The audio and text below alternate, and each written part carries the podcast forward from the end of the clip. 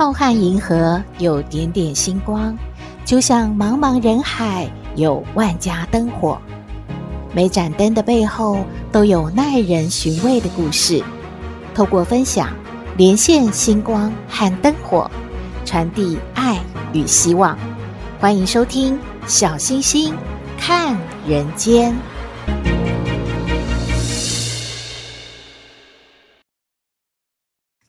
各位好朋友，大家好，大家平安。大家有没有发现，最近见面的话题都是：哎，你的五倍券领了没呀？不论你想要怎么用这个五千元哦，都好啦。不过想一想哦，今年因为疫情的关系嘛，很多公益团体啊募款艰难，小吃店、便当店也是经营得很辛苦，还有一些呢做代用餐的这些餐厅、小吃店呢苦撑着，只是为了要帮助在地的这些弱势族群啊，有地方饱餐一顿，可以吃饱饭，有活力。让我们为这一些啊有爱心的好朋友们掌声鼓励喽！卫福部也说喽，今年的这个五倍券啊是可以捐给公益团体的，让您的爱心呢五够力，就是五够啦的。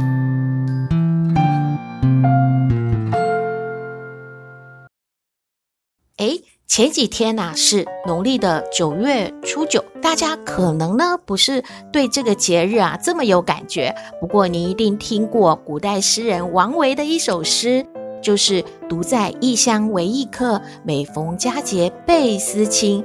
遥知兄弟登高处，遍插茱萸少一人。”可以看得出来啊，从唐朝开始。这个九月初九是重阳节呢，已经在当时就是很重要的节日喽。但是为什么要叫这一天为重阳节呢？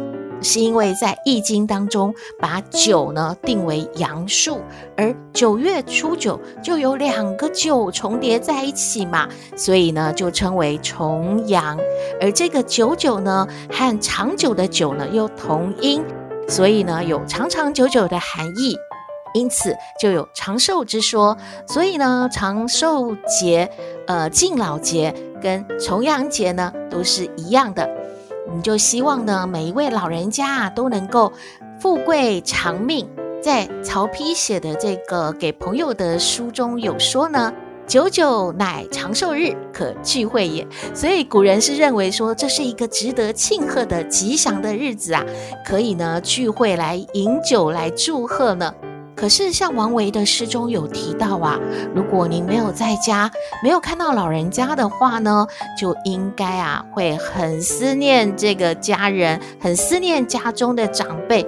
所以，现代人虽然没有这么多的讲究来庆贺重阳节，不过啊，也是要打个电话问候一下家里的长辈吧。说到讲究哦，传统的这个重阳节呢，敬老节呢，会登山呐、啊，会。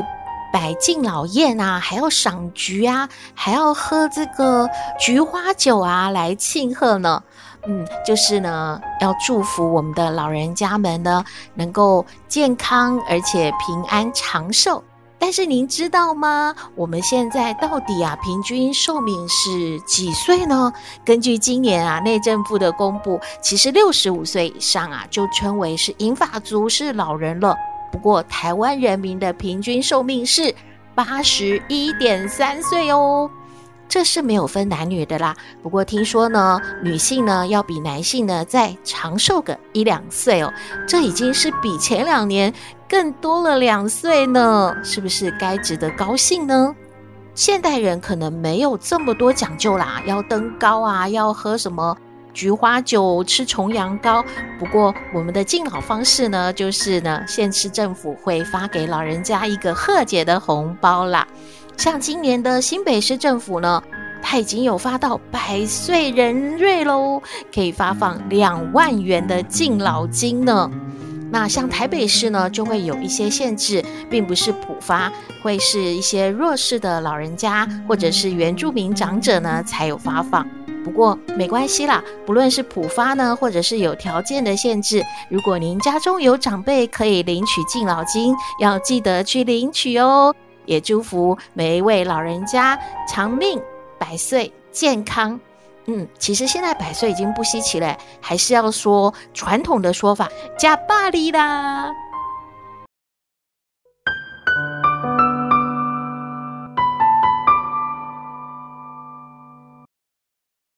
回到小星星看人间，又到了和您分享故事的时间了。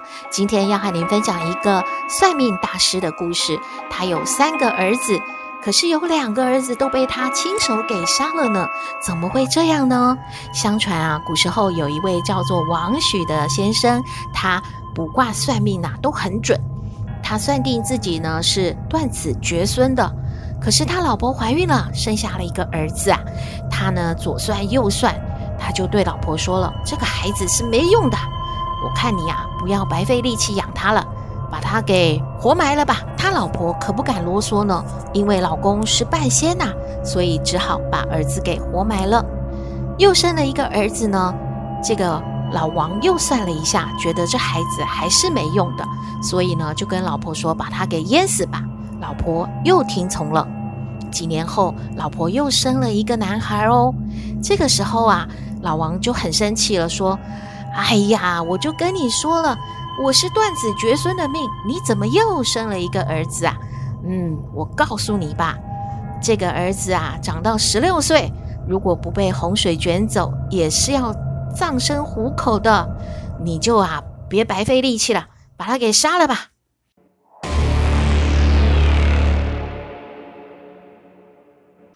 可是这个时候，老婆生气了耶。他说：“我就不听你乱说了，老娘生的儿子活蹦乱跳的，我就不相信他非要横死。我不听你的话，听你的话都已经死了两个孩子了。这个儿子不论如何，我都要把他给养大。”哎，这个老王也真妙，他呢想说你不听话，我就不管家里喽。他就背起了他的包袱雨伞，打起了布招。就去云游天下了。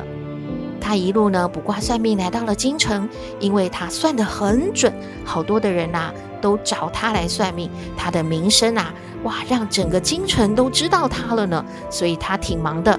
就这样呢，忙着忙着，十六年就过去了。有一天，他突然想起，哎呀，我的儿子王豆豆已经十六岁了，怎么办？今年呐、他劫数难逃了呀。王豆豆呢，这一天呢，刚好就去了溪边钓鱼，忽然就看到了七位好美好美的姑娘啊，朝他走过来呢，笑眯眯的对他说：“小哥，你背我们过溪吧，你看我们穿成这样，嗯，根本就走不过去的。”这个王豆豆一听啊，好害羞哦，他真的不知道该怎么办呢。这七位美丽的姑娘就说了。这小哥啊，可能是难为情，没关系，你一次啊没办法背七位姑娘过这个溪水，那就一个一个的牵我们过溪水吧。这个王豆豆也不知道是被太阳晒的，脸都红彤彤的，还是真的太害羞了。不过他想说，帮助这七位美丽的姑娘也不是什么大事嘛，所以啊。他也不知道哪来的力气，就搬来了一块块的大青石啊，累积在这个溪水里面，然后呢，就让这七位美丽的姑娘呢过溪水了。当中啊，姑娘们走着走着，还不小心呢，哎呀，一扭腰，差点啊要跌到溪水里。这个王豆豆啊，一个箭步上去，就扶着这个姑娘呢过溪水了。当时啊，他看到这七位姑娘，好美，好美哦。等到她们过了这个溪水之后，她们身上村姑一般的打扮呐、这些布裙呢，都变成了七彩霓裳一样的好美，好美的衣服哦。他从来都没有见过，他感觉这七位姑娘会不会是天上的仙女呢？真的，这七位仙女啊，就互相的讨论着。这位小哥心地憨厚，人真好呢。有一位小小的仙姑就说了：“哎呀，姐妹们，你们知道吗？这位小哥啊，虽然心好，可是命不好呢。他再过一个时辰啊，就注定要被洪水卷走了。”几位仙姑一听，都沉默了。嗯，可是刚才这位小哥帮忙了我们呀。这样好了，我们来指点他走出迷津吧。于是这七位仙姑啊，就一起说了：“小哥啊。”西山后雷雨来得很快很急，洪水就要爆发了。你赶快攀上这个岩壁，赶快躲着吧，不然呐、就危险了。说完之后，这七位仙姑们化成了七朵祥云，就飞走了。王豆豆听了之后不敢迟疑、啊，他想说：哇，真的有可能会有这个午后雷雨嘛？所以赶快就攀上了岩壁。没想到这时迟那时快，在他躲到这个山崖之后呢，突然就下起了狂大的雨，接着啊，溪水就暴涨，成了一个深渊呢。王豆豆啊，逃过了一劫，没有被溪水淹死。哎，可是呢，老王并不知道啊。老王啊，心情很差，他以为啊，自己的儿子已经死了，他就啊，托人呢烧了。白银二百两，还有写了一封信呢，给家里的老婆。老婆看了信之后呢，就跟王豆豆说了：“儿呀，你爹十六年前就断定你会以淹水淹死，你现在好端端的，我看你啊，应该去找你爹，宽宽他的心。”王豆豆想说啊，没想到我爹还是关心我的。好啊，好啊，我就到京城去找我爹吧。一路上啊，走着走着，他到了一个黑松林，突然看见了一只老虎蹲在草丛里。这个老虎看到，哇，今天的午餐来了呀，太开心了，干脆啊，一跃而上，把这个王豆豆啊给吃了，嗯，就可以饱餐一顿。可是不知道是老虎的功夫太差，还是王豆豆真的运气不错。这个老虎呢，跳了一下，结果撞到了一棵老树，自己晕了过去。哎，王豆豆一看，老虎怎么没动静了呀？奇怪，老虎不是想要吃我吗？可是老虎没动静哎，那那我不赶快逃走吗？于是啊，王豆豆又逃过了一劫。王豆豆啊，又累又饿，在路上啊，还遇到了一位好心的姑娘，一直啊要请她到屋里面去休息呢。可是王豆豆想说，孤男寡女可不行啊，万一发生了什么事，怎么样都说不清的。于是呢，他谢绝了姑娘的好意。他说啊，自己啊忙着赶路，所以呢，也就没有进这个屋里。后来，姑娘就对他说了：“没想到你是个正人君子啊！我想着我哥哥待会回来可以把你啊钱抢走，而且把你杀了做包子呢。哎，看来呀，我哥哥今天呐真的是没有办法能够完成他的心愿了。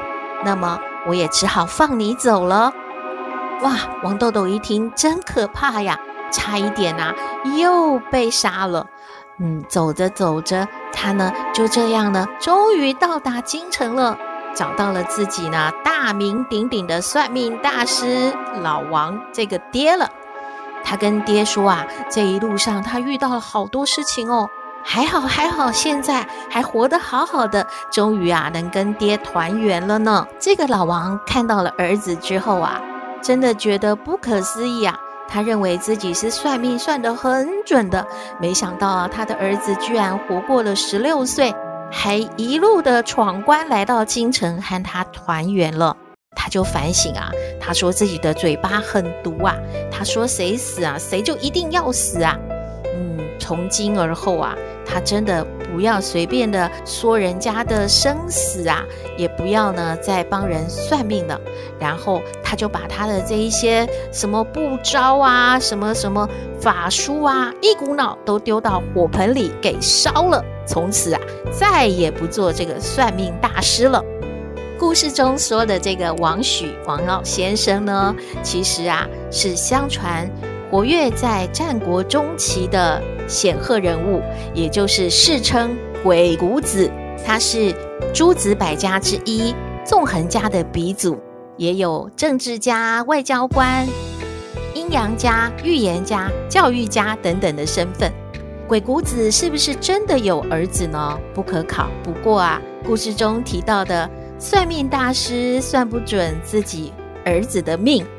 哎，您听完之后有什么想法呢？欢迎和我们分享今天的故事，希望您喜欢。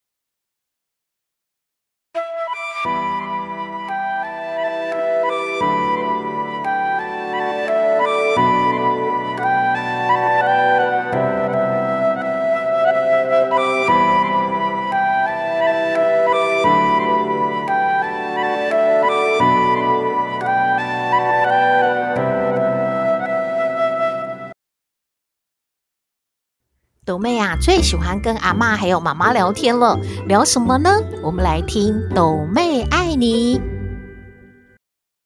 我是斗妹，有人说我很特别，有人说我无厘头，都没关系啦。我妈妈说我天真可爱又善良，还有斗妹爱你哦。妈妈，妈妈，妈妈，我们来聊天哦。哎呦，又要聊天，聊什么啦？啊，就是啊，妈妈，你知道什么叫做猪队友吗？嗯，猪队友是不是有一个队伍里面有一只小猪啊？哎呦，不知道啦。哎呦，妈妈，你什么都不知道哎。啊，就是说，小猪和小羊是好朋友嘛。那小羊有一天不小心掉到洞里面啦，小猪就要去救它嘛。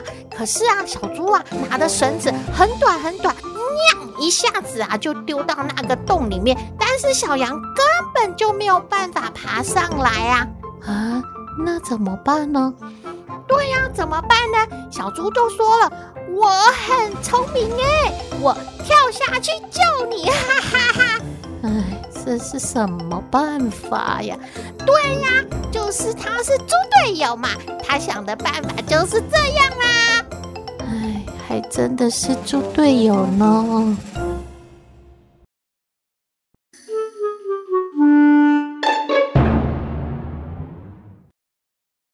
阿妈阿妈阿妈！哎呦你叫什么？我在跟陈奶奶聊天呐、哎呦，你很奇怪呀，阿嬷，为什么要站在门口聊天，不请陈奶奶到客厅坐呢？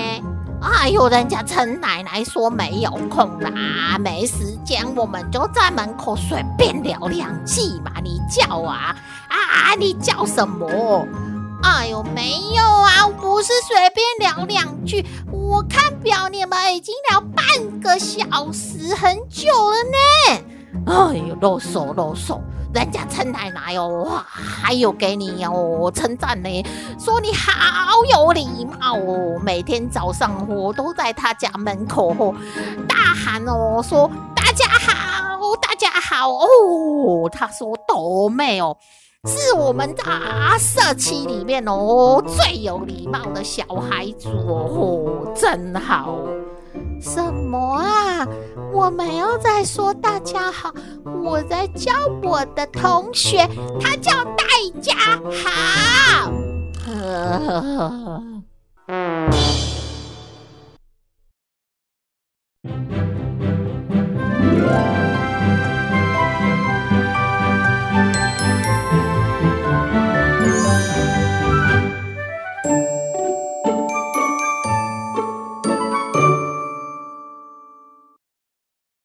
回到小星星看人间节目接近尾声了，看到两则新闻和大家分享。有一位七十一岁的妇人呐、啊，在网络上认识了一名他说在叙利亚当军医的一位男士哦。这位男士呢，每天都和这位妇人聊天，然后妇人呢就觉得这男士真好啊，希望呢他赶快来台湾呢共度余生。这位男士就说，他的行李呢卡在这个海关，需要七万元呢才能够领出，才能够呢回到台湾和这个富人共度余生。那富人当然就觉得说啊，好着急啊，赶快去帮他汇款啊，能够让他的行李呢被放行哦，他才能够来陪伴自己。可是呢，他去汇款的时候啊，就远景跟他说了，这应该是诈骗的，然后也提出了一些证明哦。让这个妇人呢才发现，真的耶，她确实是被诈骗了。她就呢很伤心哦，趴在桌子上呢痛哭。还有一位呢是七十六岁的妇人，她呢站在这个银行柜台啊，非常的紧张，她不断的看手机，表示说，呃，她要汇款新台币两万七千元的学费给一位在土耳其的网友。而他这个举止呢，非常的不寻常，所以呢就被行员呢关切。后来行员就查了这个账号，发现说他呢是排名第十呢，前面已经有九位啊，在这边汇款要给这个在土耳其上学的网友了，才告诉他说啊，你确定是被诈骗了，赶快的取消这个汇款吧。当然喽，这位七十六岁的妇人也是非常的伤心难过的，因为她觉得平常好像都是很真心真意的在对待网友嘛，怎么会变成这样的情况呢？专家就说了，平常我们还是要多关心家中的长辈的，不要觉得有 3C 产品嘛，有通讯软体啊，那好像长辈都有人可以陪他聊天就可以了嘛。有时候呢，一不小心哦，长辈呢和对方聊着聊着呢，就被利用了，碰到了不良的分子而被诈骗了呢。以上的新闻呐，提供您参考喽，还是要多关心我们家中的长辈。今天的节目就到这边了，您有任何的建议都欢迎您写信给我们哦。信箱号码是 skystar 五九四八八 at gmail.com，也请您在 Podcast 各平台下载订阅“小星星看人间”节目，一定要订阅哦，您就可以随时欣赏到我们的节目了。也可以关注我们的脸书粉丝页，按赞追踪，只要有新的节目上线，您都会优先知道的哦。祝福您日日是好日，天天都开心。一定要平安哦！我们下次再会了。